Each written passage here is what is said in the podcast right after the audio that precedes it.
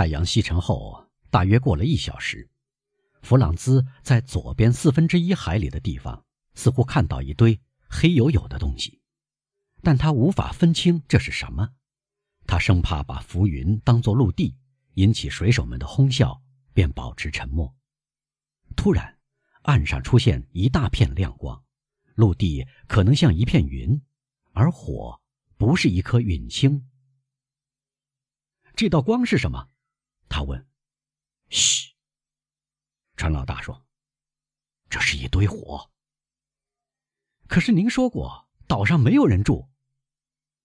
我说过，岛上没有固定的居民，但我也说过，这是走私贩子的停泊地，而且是海盗的停泊地，而且是海盗的停泊地。盖塔诺重复弗朗兹的话说：“因此。”我已下令越过这个岛，正像您所看到的，火光在我们身后。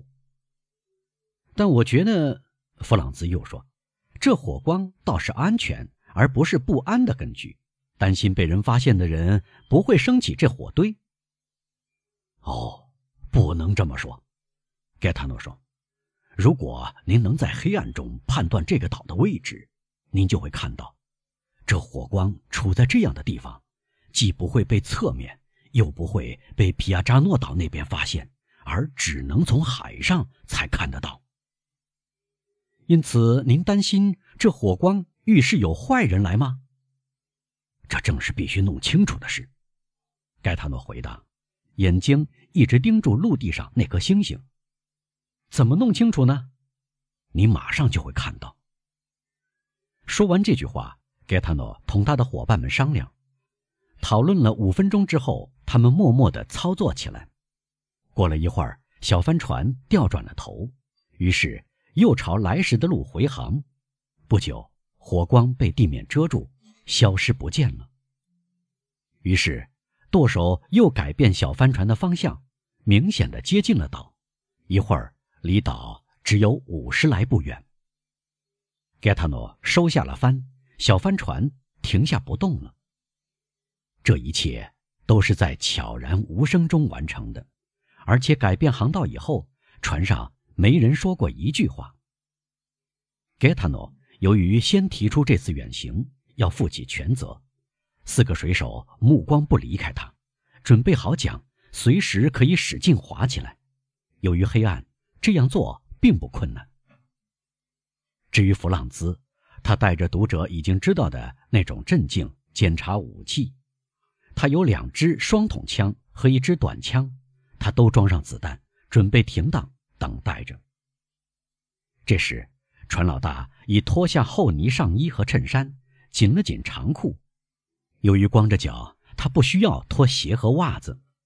这样装束好以后，或者不如说脱掉了衣服以后，他将一只手指放在嘴唇上，示意绝对保持静谧，便滑到海里去，小心翼翼地。游向岸边，悄无声息。不过，从他的动作发出的像灵光一样闪烁的轨迹，可以追踪他的去向。不一会儿，这道轨迹消失了。显然，盖塔诺已游到了岸边。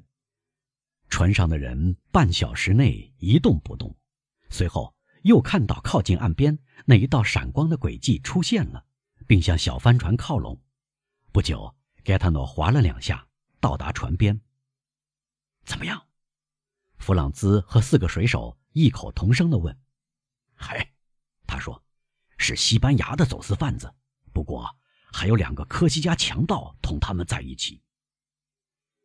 这两个科西嘉强盗同西班牙走私贩子在一起干什么？”“哎，我的天，阁下！”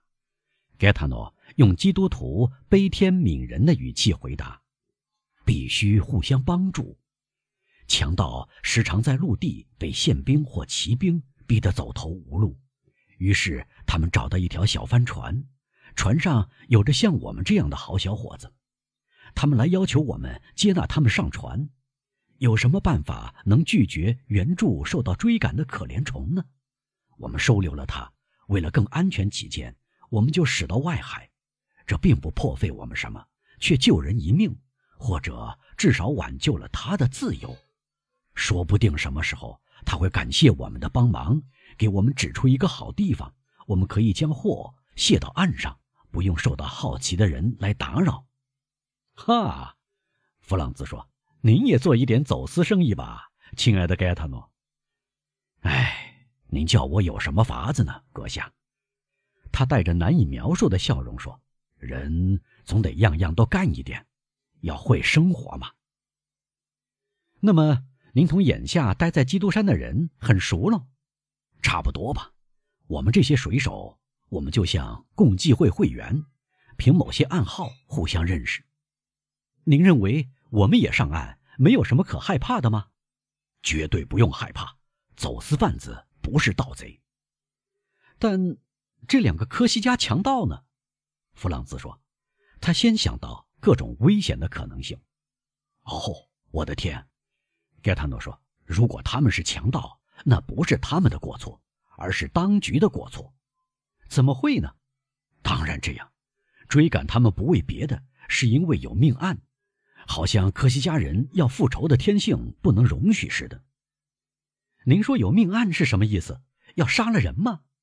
弗朗兹追根究底地问道：“我的意思是杀死一个仇人。”船老大回答：“那就大不相同了。”那么，年轻人说：“我们到走私贩子和强盗那里做客吧。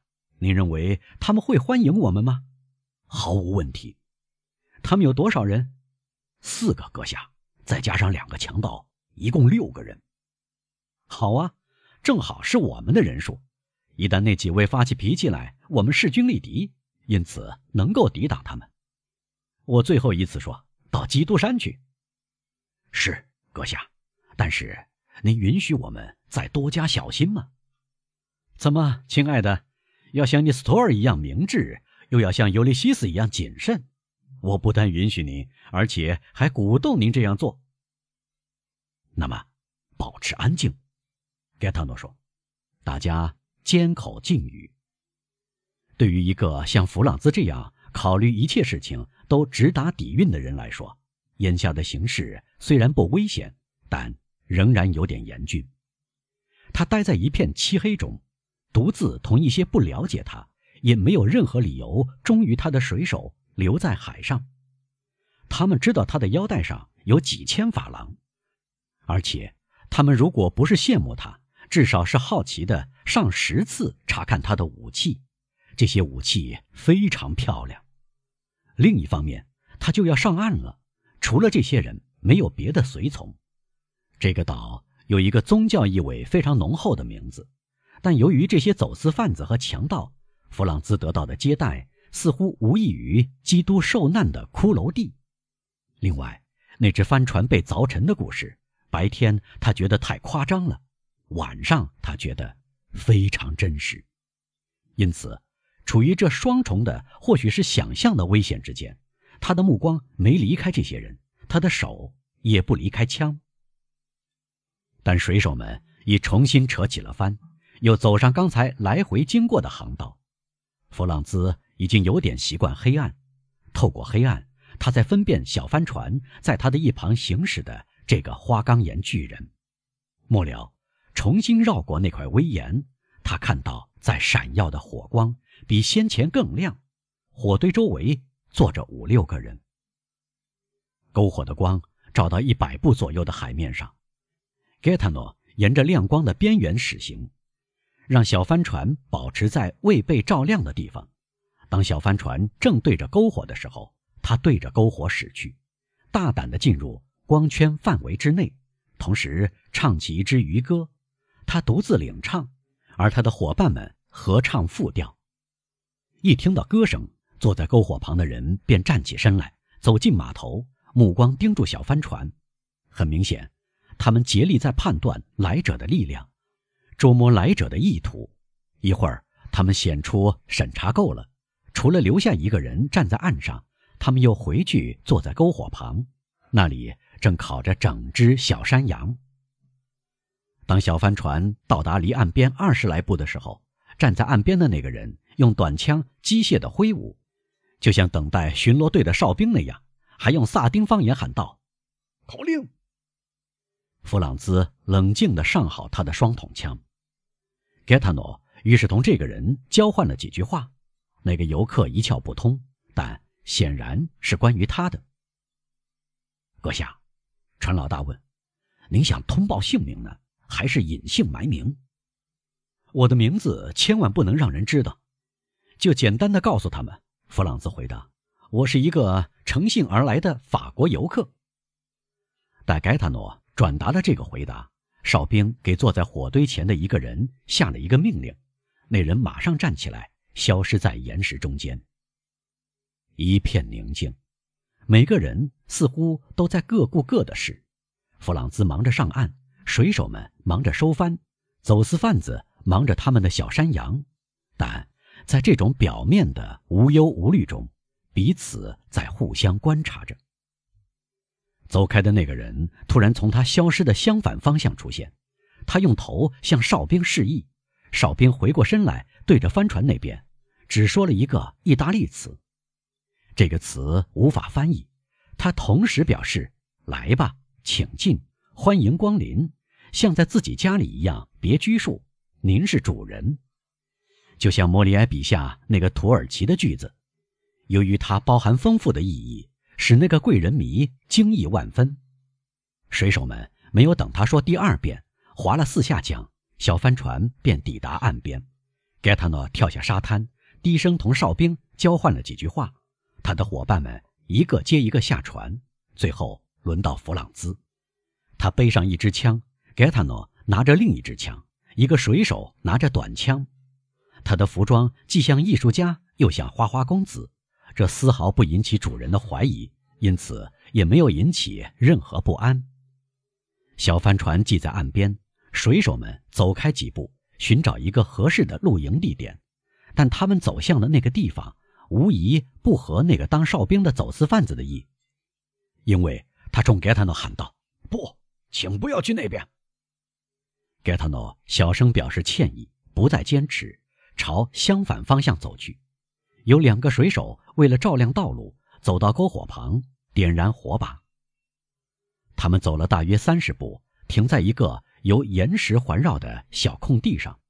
有人已在岩石上挖出座位，几乎就像小岗亭，哨兵可以坐在上面。在周围积存腐殖土的岩缝中，生长着几棵矮橡树。和一丛丛茂密的爱神木。弗朗兹把火把放低，从一堆灰中确认他不是第一个发现这个地方舒适的人，而且这大概是基督山岛流动的来客常常驻足的地方之一。